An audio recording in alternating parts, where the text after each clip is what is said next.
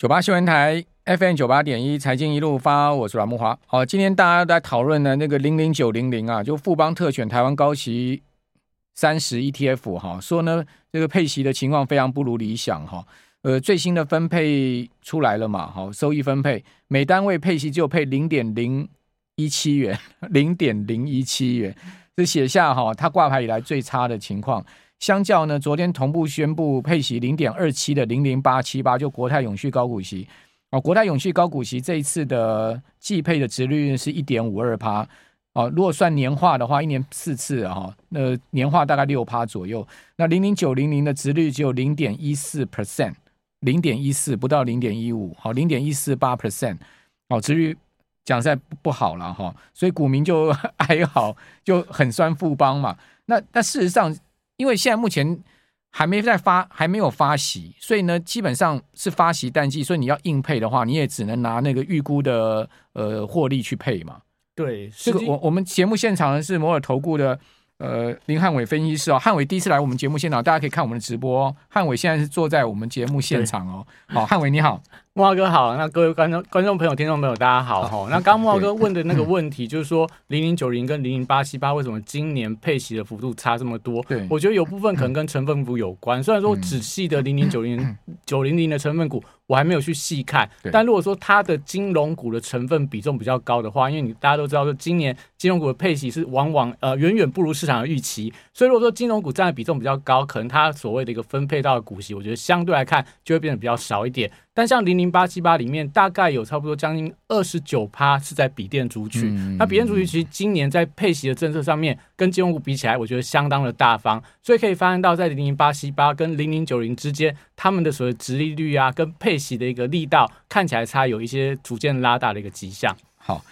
因为零零九零零哦，这个配息很不如理想哦，所以它今天股今天的今天的股价大概跌一趴左右。那零零八七八是是往上逆势涨哦。好，所以一涨一跌之后，他们今年以来的绩效拉开。事实上，他们在今天以前哈，绩效差不多零零八七八哦，呃，从年初到现在涨九点三三 percent，好，零零九零零涨八点一三 percent。讲实在的，表现都不算差。对，事实上，今年高股息的 ETF 表现都算不错哦，他们都有接近一成的报酬率哦。但是呢，因为配息的政策的关系。哦，到底这个是谁是谁非哈？讲实在，我也问过投信基金经理人啊，我说，哎，那个都还没有配息，你们都还没有收到这个席啊，你们到底要怎么配啊？他说，啊，我们都是用那个用那个呃价差去配啦，大概他们都预估，然后用价差去配，就是用那个获利的部分去配，他不是真的拿到席去配。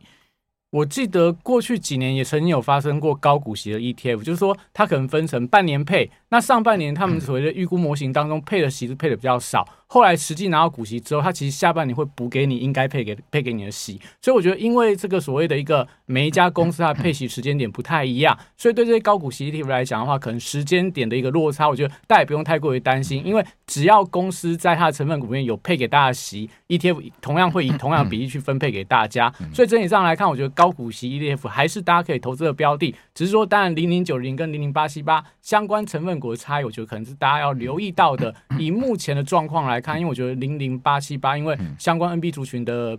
呃权重是比较高的，所以不管说在填息的政策，或者说在整个配息率的一个表现上来看，可能是短线上是比较值得大家去关注的一档 ETF。好，我我觉得汉伟讲得很客观哈，那我们就来看一下这两档 ETF 的成分股，因为刚刚讲到零零八七八成分股很多笔电股嘛，对不对？哦，它它在那个呃电脑跟周边设备占了整个 ETF 的规模达到将近三成哦。对，哦，这个就笔电的部分哈，占了将近三成。它是有百万受益人数这一档大很大的 ETF 啊，零零八七八。它的第一大持股是华硕，第二是人保，第三英业达，第四广达，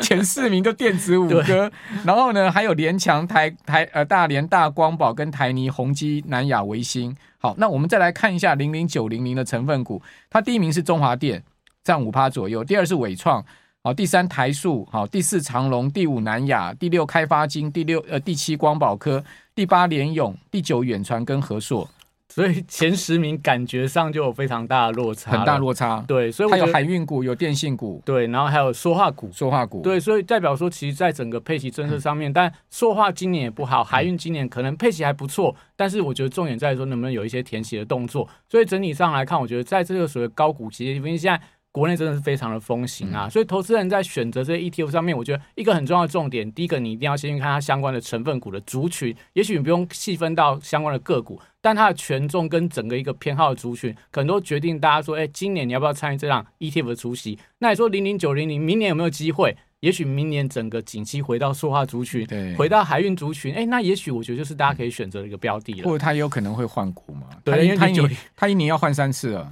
对，他，他几乎每一季都会做一些大换股的动作，所以如果说以长期投资来讲，我可能零零八七八这种追踪的指数是比较稳健一点的。那呃，汉伟刚刚也讲到一个关键哈，你有没有发现最近广达啦，哈，像伟创啦，像是英业达啦，哈，他们的股价其实蛮强劲的哦。对。我觉得也是跟所谓的零零八七八成为国民 ETF 有关呐、啊，因为当大家可以发现到，当零零八七八的一个资产规模净值已经扩大庞大到跟零零五可以做比拟的时候，那投信就必须因为你申购了，它必须要持有相关的一个所谓相关权重股的一个部位，所以这样的情况里面就导致到你会发现到投信几乎从三月份以来对笔电族群就一路站在买方，把这个笔电的族群从外资的卖压。买到边外资也同步在跟进，所以代表说，第一个，但我觉得笔电族群可能最坏的状况也慢慢过去了。那加上说，可能在所谓 ETF 的一个资金持续流入过程里面，好像笔电族群在短线上电子股里面成为这个盘面上所谓多头的一个重心。那还可以跟风吗？就是说，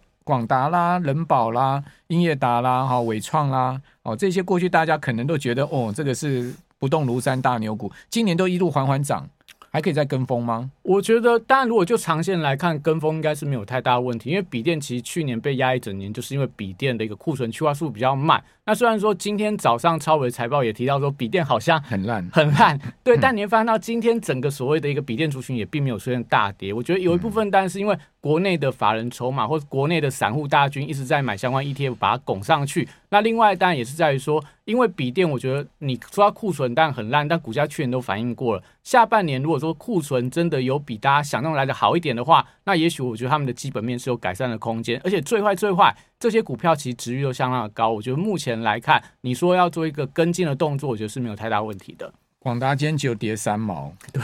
纬创是跌多一点啊，跌一块多了。好，那整个景气面怎么看呢？汉伟今天有帮我们带来一些呃分析的资料。对，我觉得其实，在五月份操作，我们先跟大家讲说，大家一定会觉得五月份好像不太适合做股票嘛，因为你看这个美国会说 “sell in May, go away”，所以五月份卖股走人，十月份再回来买股票。那台湾也有俗称的五穷六绝七上吊，你看台湾这些所谓重量级的所谓的科技股的法说会，他们都提到说，第二季都是相对的淡季，但是这样的状况里面，我其实。我觉得在五月份，你就可以留意到很多人因为很悲观，所以在五月份，其实我觉得市场相对这种所谓的散户的筹码或法人的浮额相对会比较少一点。那我们简单去举一个例子，大家应该最近有看到所谓的上海的迪士尼，哇，无疑是塞爆了。但你想想看，去年五月份一五月一号的时候，因为疫情的关系，迪士尼完全都没有人。所以以同样的状况来看，我觉得五月份对大家来讲最大的优势在于说，如果你选对股票，很多人。在这个时候选择离场，反而那些股票我觉得容易出现比较波段式的涨势。所以，我们从整个基本面的角度来跟大家讲，五月份你的操作该怎么做？我觉得很简单，你只要把握这一这个原则，买你确定性高的股票，嗯，卖掉你不确定性高的股票。OK。那我们讲现在来看，从基本面哪个东西确定性比较高？我们来看一下我们带给大家的图表。好，这图表是这个所谓的一个呃中华经济研究院在四月底做的一个所谓台湾今年的经济呃。走势的预估，那当然我们可以看到，如果说以 GDP 来看的话，第一季整个台湾的 GDP 年增率是衰退零点八九，但到了第四季，它的年增率会上升到四点五一，代表今年可能台湾基本面就是上半年会往下滑，但下半年应该是有机会慢慢好转。那四点五一会不会估得太高？我们没有办法马上来预测。那另外可以看到，下面在所谓的一个商品服务的输出跟输入，也就是进出口部分，我们可以看到第一季它呈现衰退。第二季还是衰退的，所以这就可以帮大家解读说，你现在要卖什么不确定性高的股票，跟出口相关的股票，出口别碰了。对，因为他们第一季很多股价来到年线之上，嗯、你看世界先进啊，看台积电啊，看联电就上不去了。对，后面像世界先进又回到年线附近了，也代表说，因为他们股价没有跟基本面有完全的搭配，所以你在第二季，比方五月份，也许台股也许会震荡，这时候反弹的时候，我觉得大家手上有一些不确定比较高的产业，出口相关的。电子相关的，我觉得可能在短量都可以先做一些换股的动作。买哪些确定性比较高的？你可以看到上面民间消费跟所谓的政府消费都是从第一季成长到第四季，所以我觉得就时间点上来看的话，今年第二季、第三季资金还是会往民间消费相关的股票。你看内需的股票很强啊，那什么餐饮啊、旅行观光，那政府消费就所谓的绿能跟军工，这些我觉得都是非常确定性，今年能够有机会成长。那我觉得时间点可能大家也可以去做一个拿捏，也就是说，你做所谓的一个呃民间消费。政府消费的股票，我觉得到第三季季末也许就要做一些换股，嗯 okay、但是出口部分，我觉得可能第五月份、六月份有低点可以适度去做一个介入。好，那个汉伟分析很精准哈，我们这边先休息一下，等一下回到节目现场。九八新闻台 FM 九八点一财经一路发，我是阮木华。好，呃，阮妈八十五岁哈，每天在家里面除了 运动运动以外，她就喜欢拿个平板哈，跟着一起唱歌啦，就一些老歌，她就很会唱。我觉得也很好，让 她有一些事做，然后脑袋活动一下，他就跟着唱。那因为那个 YT 中间都会有广告嘛，对，我没有买那个什么，又没有没有花钱买哈，就 Y 中间有广告。嗯呃，有一天我就听到他看到那个什么那个广告说玛莎在送，然后他又跟着讲送送送，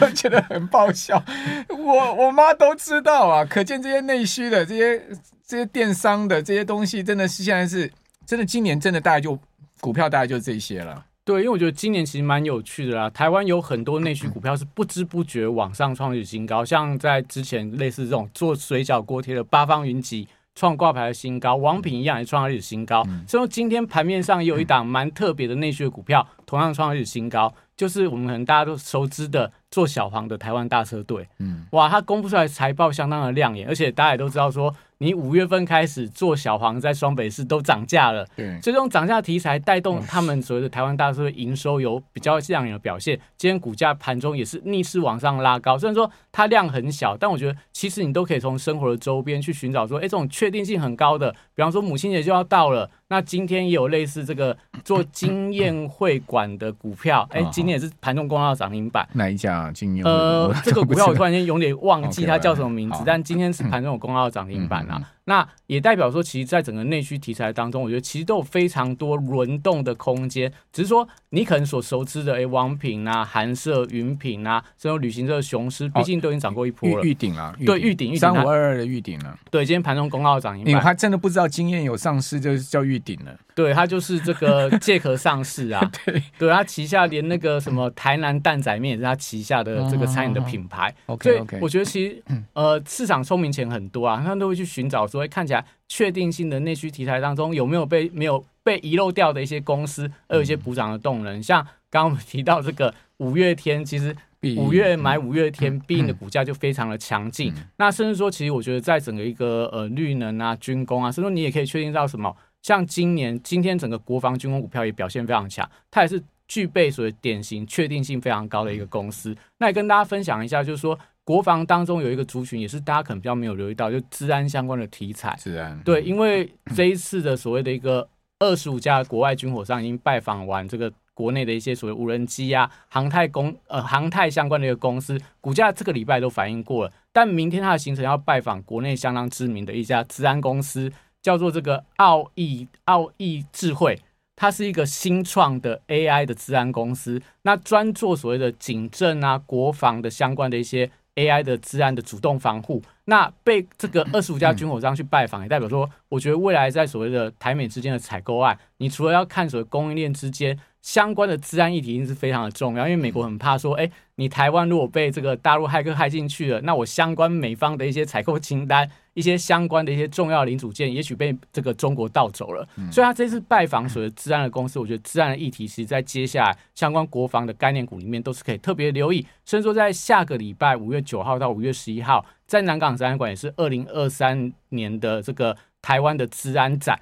那我觉得相关的厂商，其实大家好像说有三百多家，是史上最大的一个资安厂商的一个联展。那我觉得当中其实就有非常多的股票都有机会。像今天可以看到比较低价，类似这个。华宏资啊，最近股价很强，今天股价盘中又再拉高到涨停板。那像最近也很强的，类似三六六四安瑞 KY，因为华汉参与它的私募，那母公司的大宇资最近也是相当的积极。今天大宇资也亮灯了，也亮灯。我觉得它大概是同样也是，其实今天在整个游戏族群，我觉得非常的整齐在走高，像。大宇之啊，像 Oh My God，像智冠，我觉得都是在五月份大家可以留意到的标的。因为我们过去其实统计到游戏股其实蛮好做的啦，五月份跟十一月份都会提前反映到所谓的暑假跟寒假的一个商机。那今年我觉得游戏类股的特别的地方在哪？因为今年大家都知道 AI 开始导入了，所以对很多游戏族群来讲，我们其实如果你去看对岸，对岸其实今年它相关的游戏指数已经涨了一倍以上了，但有一部分是因为。大陆开始开放它的游戏的版号，对啊，对啊，对。那再加上说，其实目前大陆的 AI 概念股已经扩散到所谓的传媒娱乐，到游戏族群，因为他们都说这个游戏是大量需要工程师、美工人员的，就可以用 AI 来设计了。对，所以可能会让什么，就游戏股他们未来更新会变得更快，因为游戏股的问题是说，你可能玩一个游戏，它可能三个月更新一次，那大家就喜新厌旧，就换到别的游戏上面去玩。但现在如果说每个礼拜或两个礼拜可以更新一次的话，我觉得那种氪金氪很多的科长，可能他会愿意更花更多的钱。所以在这样的情况里面，我觉得其实在 AI 有做往外扩散的效应。比方说像最近也很热的九一 APP，为什么在电商股里面表现特别的强？也是因为他在上个礼拜贵买的法说会提到说，他已经导入 ChatGPT 去生成他相关的行销文案。所以过去他跟一些广告主啊，跟他一些厂呃客户去做一些行销文案的确定的时候，可能。要花很多时间去沟通，但现在如果说可以透过 AI 导入，哎，我瞬间在一个小时、两个小时内生成五六个文案，让客户去选择的话，可能在所谓的一个推出行销的力道上面，更能够所谓的符合客户的需求，就成为说他现在短线上里面电商股里面表现非常强劲的题材之一。我我今天有观察到哈，我有偶尔去看到原百，原百其实它股价今年也是慢慢一直上嘿。就是说，这种内需股，你看原百年初的时候，大概股价在呃差不多在二十二十块附近嘛，现在也要涨到二十二块、二十三块，这都很大牛股哦。它也其实也慢慢在上，所以就刚才呃汉伟讲的这个方向，真的很值得参考。就是说，你要去思考今年资金到底它会青睐在什么族群上，政策概念对，马上总统大选，然后另外呢就是。有有关内需的部分嘛，大概内需就是这些族群轮来轮去了，大概是这样。对，因为我们常常都说生活选股嘛，买确定性代表什么？你确定，比方说你在母亲节就一定会带母亲去所谓的原百可能吃饭，可能去买一些相关的母亲节的礼物，所以代表说母亲节的档期，接下来有什么六一八的档期、年中庆，那今年整个内需消费，我觉得其实有机会从年初望到年尾。所以，但对很多资金来讲，你不敢做电子股的时候，它资金就会集中，就像刚刚所说的。在整个市场很悲观的时候，有一些族群它确定性很高的时候，就会吸引更多的资金往上做一个推升。所以，我们刚刚提到的，比方说像最近的这种碳权概念股，诶，以前都不动的，最近可以滚量上攻，就是我觉得就反映到这样的情况，就是说有一些利多的题材，股价在低档区的时候，整个资金就会一涌而入，把它往上做一个推高的动作。所以，我觉得对投资人来讲，五月份但很多的变数，其实我们刚刚提到了。可能今天的联准会的开会啊，接下来苹果的财报啊，那甚至说所谓的一个今年第一季台湾相关的季报，而且马上就要公布所谓四月份的营收。你在这种种种不确定性里面，如果有某些产业，哎，四月份营收比三月份来得更好，今年第一季季报能够创下可能历史的新高，我觉得都会吸引到很多资金持续做一些卡位的动作。好，今年有点小确幸行情就对了。对，好，那呃，汉伟，你有那个 Line 的吗？你你你今天所讲的东西，你都随时会在群组上更新，对不对？对，因为我们在 Line 上面，但很多的东西可以跟大家分享啊。嗯、那大家只要先加入我的 Line，就是小老鼠 PS 一六八八，